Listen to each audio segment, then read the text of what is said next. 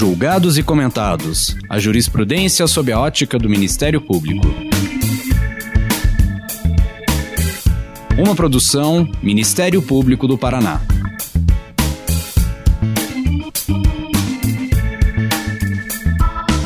Olá, estamos começando mais um episódio do Julgados e Comentados, o podcast para falar dos julgamentos mais relevantes sob a ótica do Ministério Público.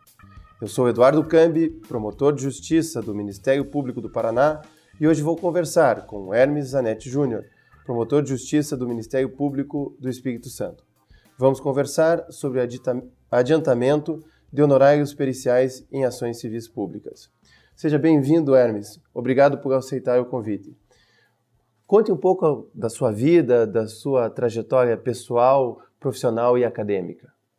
É, obrigado, Eduardo Câmbio, obrigado pelo convite. Eu fico muito feliz de estar aqui. Esse podcast já é um dos meus podcasts preferidos e tenho ouvido com alguma frequência, aprendido muito. Eu acho que é uma iniciativa muito relevante porque divulga um pouco do trabalho que o Ministério Público tem feito e também do que tem sido desenvolvido na academia. Eu eh, sou natural do Rio Grande do Sul, nasci em Porto Alegre e me eh, formei, vamos dizer assim, no Rio Grande do Sul. Então, fiz mestrado e doutorado na Universidade Federal do Rio Grande do Sul em Direito Processual Civil, concluí meu doutorado em 2005. Depois, fui ser promotor de justiça no Espírito Santo, onde atualmente sou uh, dirigente do Centro de Estudos e Aperfeiçoamento Funcional e coordenador do Núcleo de Direito Processual e professor da Universidade Federal do Espírito Santo.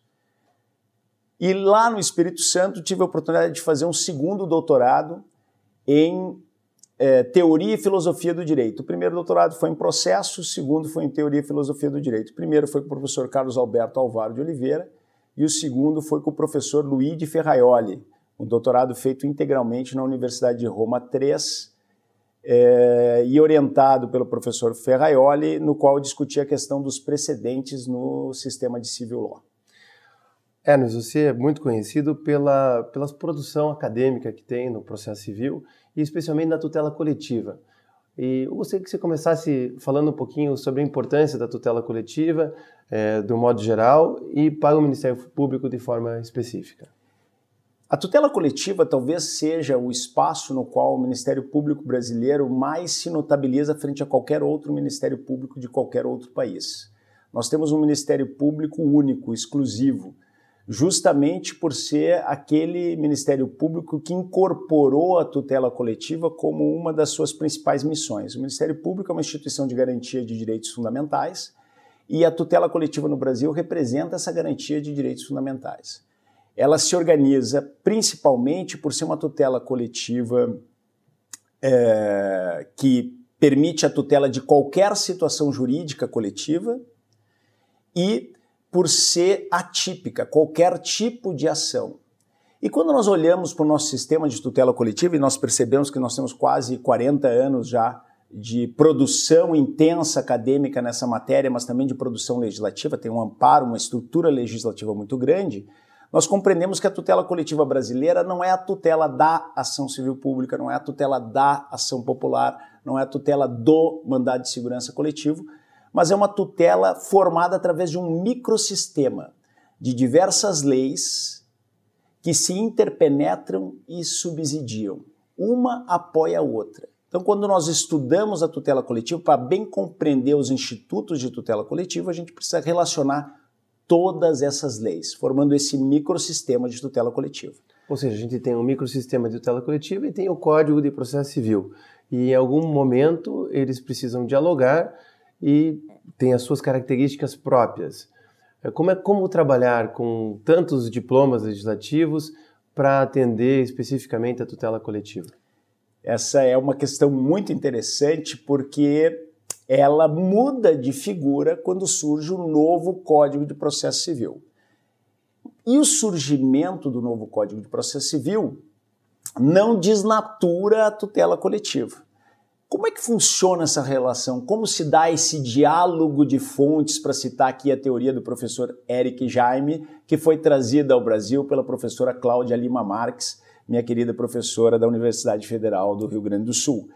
Essa relação é uma relação de complementariedade, sendo que o Código de Processo Civil é um código da era da recodificação ele já começa no artigo 1 falando que será aplicado de acordo com os princípios e valores da Constituição Federal. Então é um código constitucionalizado. E ele se desenvolve através de normas fundamentais.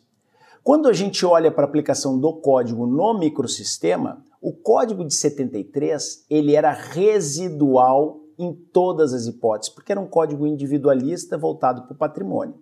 O código de 2015 ele se aplica diretamente ao microsistema. Então, um diálogo muito mais intenso. Por exemplo, a questão da distribuição dinâmica do ônus da prova. Mas essa relação de aplicação direta não vai contra as especificidades do microsistema do tutela coletiva, que é muito mais preocupado com a tutela do interesse público. Então, todas as hipóteses em que houver lei especial no regime do microsistema que proteja melhor a efetividade dos direitos coletivos, essa é a lei, por força da aplicação da garantia do direito fundamental, a organização e ao procedimento, que deve ser aplicada, e não o CPC. A gente vai falar aqui basicamente sobre prova e depois sobre os custos econômicos da prova.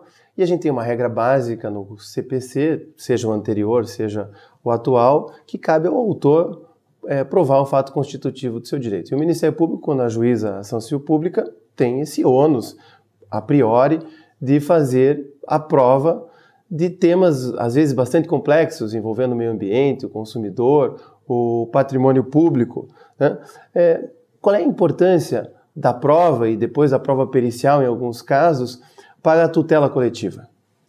Eu sei que é muito comum nesse podcast nós citarmos é, expressões em língua estrangeira. Ex facto oritorius, dos fatos nasce o direito. Sem a prova, sem a produção da prova, sem ter um processo pensado e estruturado para a verdade, como diz o professor Michele Tarufo, é impossível eu solucionar adequadamente os conflitos, especialmente conflitos tão intensos quanto os conflitos do processo coletivo. Então, o processo coletivo deve ser pensado e estruturado do ponto de vista da produção de prova para que a prova seja produzida no processo e o conflito possa ser resolvido com esclarecimento sobre a verdade dos fatos.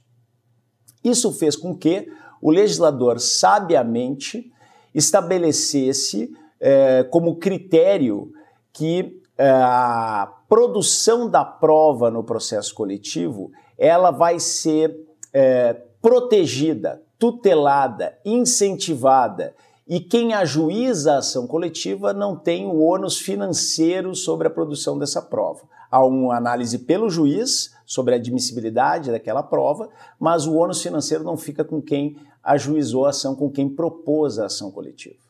Ou seja, isso é uma forma de facilitar o acesso à justiça, de facilitar a tutela dos direitos, dispensando o Ministério Público ou os demais autores das ações civis de é, adiantarem e de pagarem é, as despesas processuais e os honorários periciais. Mas isso causa uma certa, um certo problema, porque alguém tem que pagar. Afinal de contas, o perito não vai trabalhar de graça.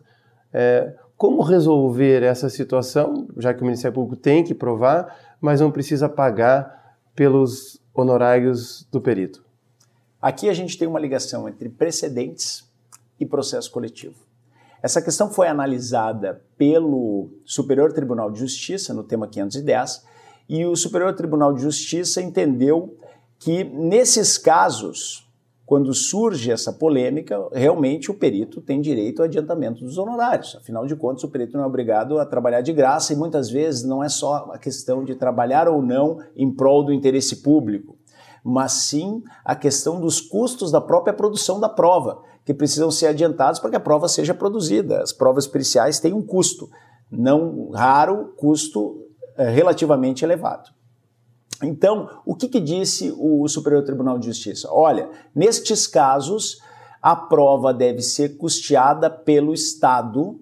O adiantamento dos honorários do perito deve ser custeados pelo Estado e, ao final, pagos pelo vencido.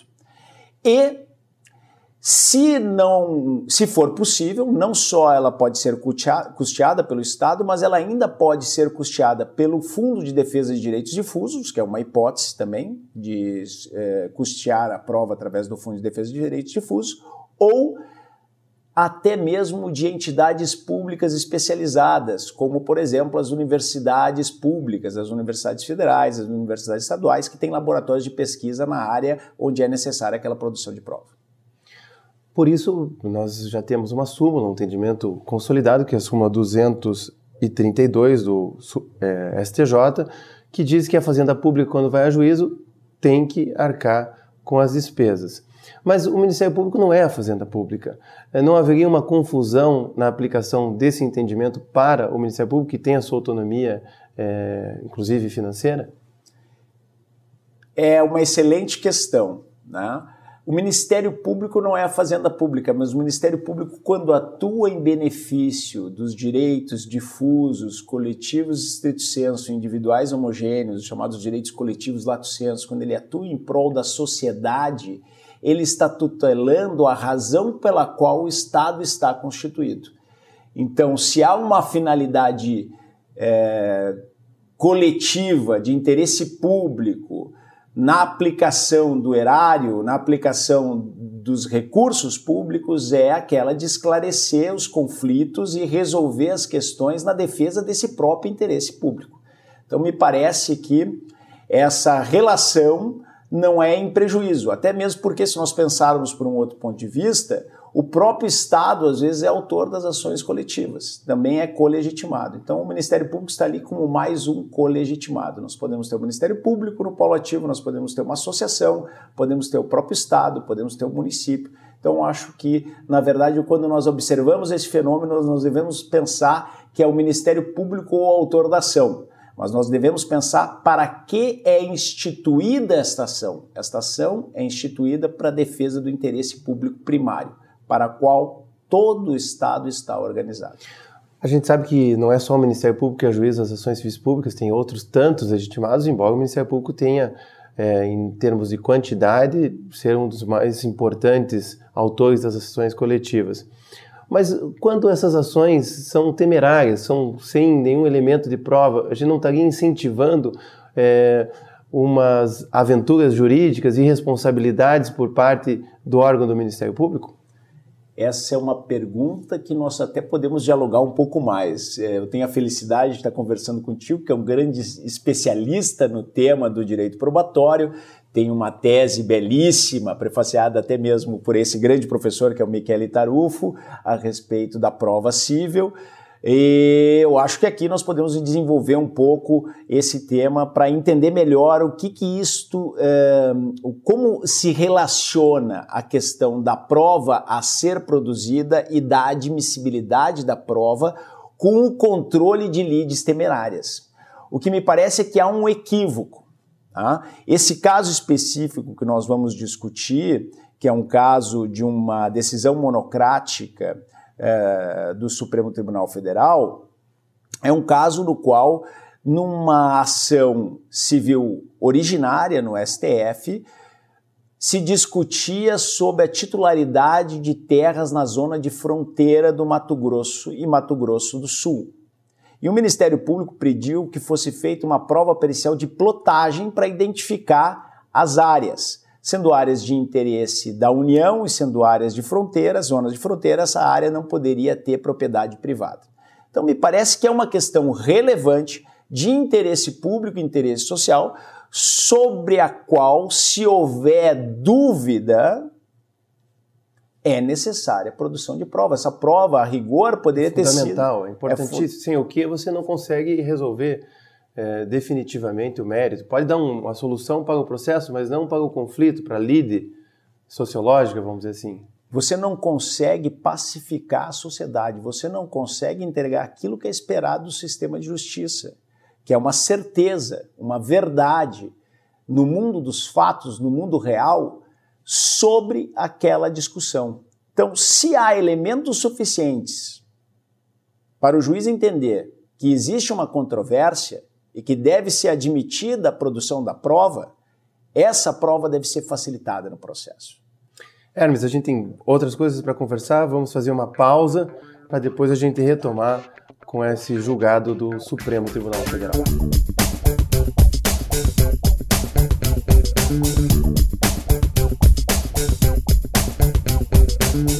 Tema mais importante aqui, me parece, é a questão da relevância da prova, Hermes, porque a gente sabe que muitos colegas têm inquéritos civis que não conseguem levar adiante porque não conseguem esclarecer a questão técnica, a questão pericial. É, como é que você coloca, então, esse conjunto do, do microsistema no processo coletivo, do novo Código de Processo Civil, na tentativa de impulsionar investigações e ações pelo Ministério Público na tutela coletiva? Essa é a questão. Nós precisamos realmente enfrentar este problema do ponto de vista da relevância da prova. Se a gente identifica o conflito, se nós temos elementos suficientes para dizer que há uma incerteza sobre uma determinada circunstância de fato. E é importante a produção daquela prova para resolver a controvérsia. Me parece que a questão já não é mais um problema de quem vai arcar com o custo dessa prova, tão somente, mas uma discussão de fundo sobre o direito fundamental à prova. E o direito fundamental à prova está conectado ao direito fundamental do acesso à justiça, ao direito fundamental do devido processo legal e, como a gente falou no início, ao direito fundamental à organização e procedimento. O processo deve ser estruturado e pensado para a descoberta da verdade. Nesse sentido, Hermes, a gente tem dois artigos que se contrapõem. O artigo 18 da Lei da Ação Civil Pública, que dispensa o Ministério Público de arcar com as custas e de adiantar honorários do perito, e o artigo 91 do Código de Processo Civil de 2015, cujo parágrafo segundo fala em capacidade orçamentária, fala na necessidade de, se não tiver num determinado ano, pagar no próximo ano. Há dois regimes bem diferentes para a produção da prova. Como conciliar isso para a máxima efetividade da tutela coletiva?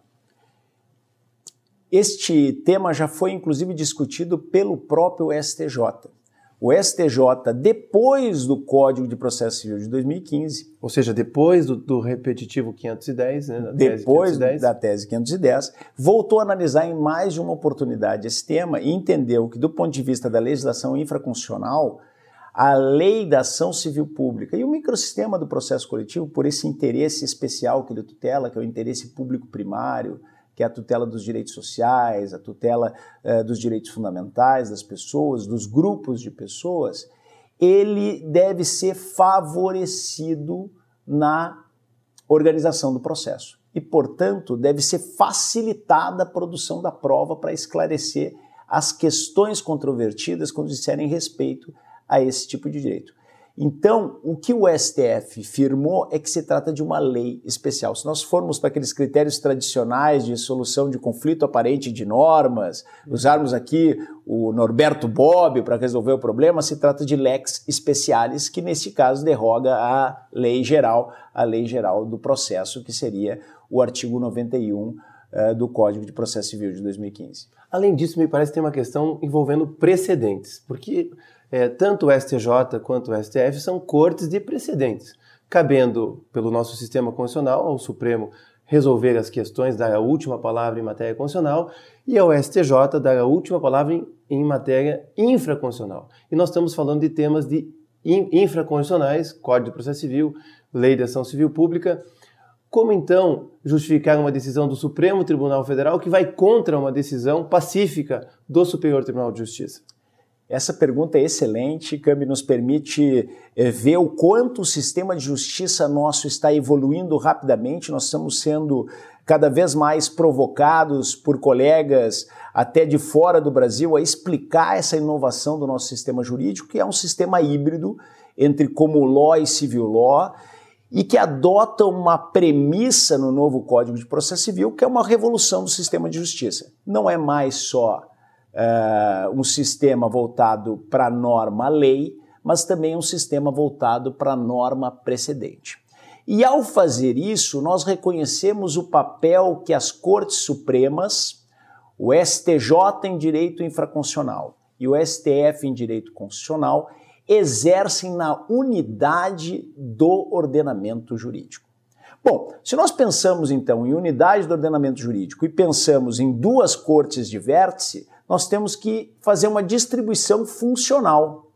Como tu bem esclareceu, o STJ trata das questões que dizem respeito à interpretação da lei, da ação civil pública, do Código de Processo Civil e o STF trata das questões constitucionais, as questões de fundo, as questões que envolvem os direitos fundamentais, a base do nosso ordenamento jurídico, sem o que a gente sabe não há validade formal ou material de nenhuma norma no direito brasileiro. É evidente que o legislador tem uma discricionariedade, vamos dizer assim, para fazer opções legislativas. E a opção legislativa que ele fez no caso da ação civil pública é muito clara. Ele quer incentivar a produção da prova para resolver aquele conflito que é importante para a sociedade. Quem analisa a, o confronto entre duas normas infraconstitucionais na perspectiva infraconstitucional e dá unidade ao direito é, legislado é o STJ, é o Superior Tribunal de Justiça. Então, a competência para decidir essa questão é do Superior Tribunal de Justiça. Ou seja, em outras palavras, você pode dizer que o Supremo está vinculado a uma decisão de caráter infraconstitucional dada pelo STJ, embora o Supremo poderia, poderíamos, numa, numa visão talvez mais, é, mais simples, dizer que está no, no, topo do ordenamento jurídico, no topo do, do Poder Judiciário? O Supremo está no topo do ordenamento jurídico, está no topo uh, do Poder Judiciário, mas a sua função não é dizer o conteúdo das leis infraconstitucionais. A função de dizer o conteúdo das leis infraconstitucionais é do STJ. E nesse caso, o Supremo, como se trata de uma ação civil originária, quer dizer, uma ação civil que está tramitando originalmente no Supremo Tribunal Federal. E é uma, até uma função que não é tipicamente de uma corte constitucional. Quando ele está aplicando o direito infraconstitucional, ele deve seguir, por estar vinculado aí horizontalmente ao Superior Tribunal de Justiça. Ou seja, o Supremo poderia dizer que o artigo 18 é, in, é inconstitucional, mas não pode dizer que o artigo 91 do Código de Processo Civil, de 2015, prevalece sobre o artigo 18 da Lei da Ação Civil Pública. Perfeito. Meu caro, outro tema muito importante que o novo Código de Processo Civil trouxe, e daí eu quero entender a sua posição, é a inversão do ônus da prova. Antes a gente tinha casos específicos, como o Código de Defesa do Consumidor, e agora a gente tem uma regra ampla lá no artigo 373 do novo Código de Processo Civil, que diz o seguinte: quando for muito difícil para a parte produzir a prova e for mais fácil para a parte contrária, inverte-se o ônus da prova. Você acredita que esse dispositivo também se insere no contexto da, tutela, da relevância da prova para a tutela coletiva? muito. Esse talvez seja um dispositivo que facilite e amplie é, de maneira muito efetiva a tutela coletiva no Brasil, porque a distribuição dinâmica do ônus da prova, a tese do professor Jorge Peirano, né, argentino, difundida universalmente e explorada em grande profundidade aqui no Brasil também, ela permite que prove quem tem melhores condições de provar. É uma tese que está voltada a incentivar a produção da prova. Então, acredito que, primeiro, ela é aplicável diretamente ao microsistema do processo coletivo. Então, é um caso de aplicação direta do CPC ao processo coletivo. E, segundo, ela pode sim ter resultados muito efetivos na melhoria da tutela coletiva. Agora, inverter o ônus da prova não basta muitas vezes. A gente está tratando de um caso aqui do Supremo que é de demarcação de terras, ou seja, o, o tribunal poderia até inverter ônus da prova, mas nós não chegaríamos à perícia necessária para saber é, onde é que está localizada, onde é que começa, onde é que termina essa, esse direito de propriedade. Ou seja, a inversão do ônus da prova não implica na inversão do ônus financeiro dessa prova. Eu gostaria que você dialogasse a respeito disso. Esse é um tema muito importante porque o, o, Superior Tribunal de Justiça, ao fixar o, o tema 510, ele disse que nós não poderíamos obrigar a parte contrária, o réu, a parte ex-adversa, a arcar com a produção da prova. Eu entendo que nesse aspecto nós ainda podemos avançar muito e talvez a distribuição dinâmica, prova quem tem melhores condições de provar, possa dar um suporte para nós insistirmos nessa inversão do ônus financeiro. Se a gente pensa, por exemplo, no direito ambiental, que é um dos direitos que mais impulsionou o avanço do processo coletivo no Brasil, nós vamos ter princípios próprios do direito ambiental, como, por exemplo, o princípio do poluidor pagador, o do usuário pagador, que fazem com que todas as externalidades negativas daquela prática eh, que impacta o meio ambiente sejam revertidas em custos para o poluidor. A prova é uma externalidade. A necessidade de produção de prova é uma externalidade. Então faz todo sentido que o poluidor seja também responsável por arcar com o custo, com os ônus financeiros da produção daquela prova. Então, acho que é um ponto que a gente pode ainda avançar. Em alguns casos, esse avanço tem se dado até por uma outra inovação que está dentro da segunda grande onda de inovações do CPC, que é o autorregramento da vontade, com estímulo à autocomposição, e os negócios processuais, uma segunda inovação, e tem sido muito comum e frequente na lida do Ministério Público, fazer convenções processuais sobre prova, estabelecendo que o réu assume desde logo o ônus financeiro da produção de prova. Porque se o réu assume esse ônus, já não tem mais discussão, isso é plenamente convencionável entre as partes, não há nenhuma discussão de fundo aí que impeça o negócio processual para distribuir o custo financeiro da produção da prova. E não só isso, não é, Hermes? Porque você poderia até convencionar a questão de trazer a prova antes do processo, aquilo que os americanos chamam de discovery. Né? Seria uma forma de nós tentarmos a autocomposição antes mesmo de ajuizar a ação civil pública. Exato, exato. É, isso é uma das gestões que tem que começar a ser feita pelo Ministério Público já na fase da investigação, lá no inquérito civil, começar a preparar desde o inquérito civil essa documentação, essa consciência por parte da parte adversa de que ela tem que colaborar para o esclarecimento da verdade, que isso é bom para a sociedade e que isso é adequado até mesmo para que ela possa desenvolver o seu negócio de forma dentro da legalidade, de forma correta. E o código também traz uma novidade sobre isso, é, Cambi, que eu acho importante que a gente ressalte aqui para os ouvintes deste podcast, que é o artigo que trata da produção antecipada de prova.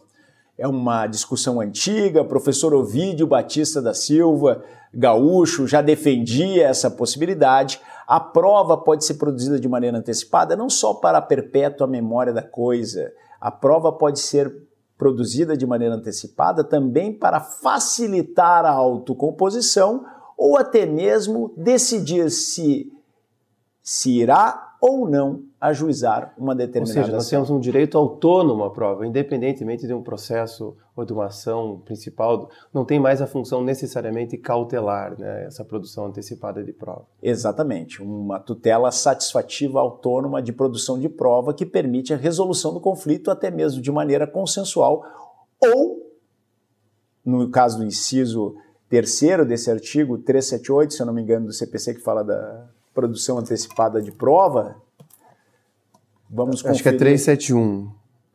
É, opa. É, 3... é 381. É, 381. 381 do Código de Processo Civil, da produção antecipada de prova, o inciso terceiro, decidir se eu vou ou não vou ajuizar a ação. Porque é uma das finalidades do inquérito civil. Muitas vezes a gente chega ao final do inquérito e entende que não há nenhum ilícito. Produzida a prova, se tem certeza de que não há ilícito. Então, a importância da produção da prova está justamente em esclarecer a verdade, saber se o direito incide, se há algum ilícito, ou se o direito não incide e se a situação é de plena licitude. Para terminar, Hermes, a gente está falando da relevância da prova na tutela coletiva. E a gente usou a categoria ônus. Ônus é aquele que, se você não cumpre, você está sujeito a uma decisão desfavorável. Mas no caso da tutela coletiva, nos processos estruturais, por exemplo, que são mais complexos, sem a prova você não consegue definir o direito material. Será que nós não poderíamos caminhar para algo mais firme? Ou seja, ao invés de falar de ônus da prova, falar em dever da prova nesses casos?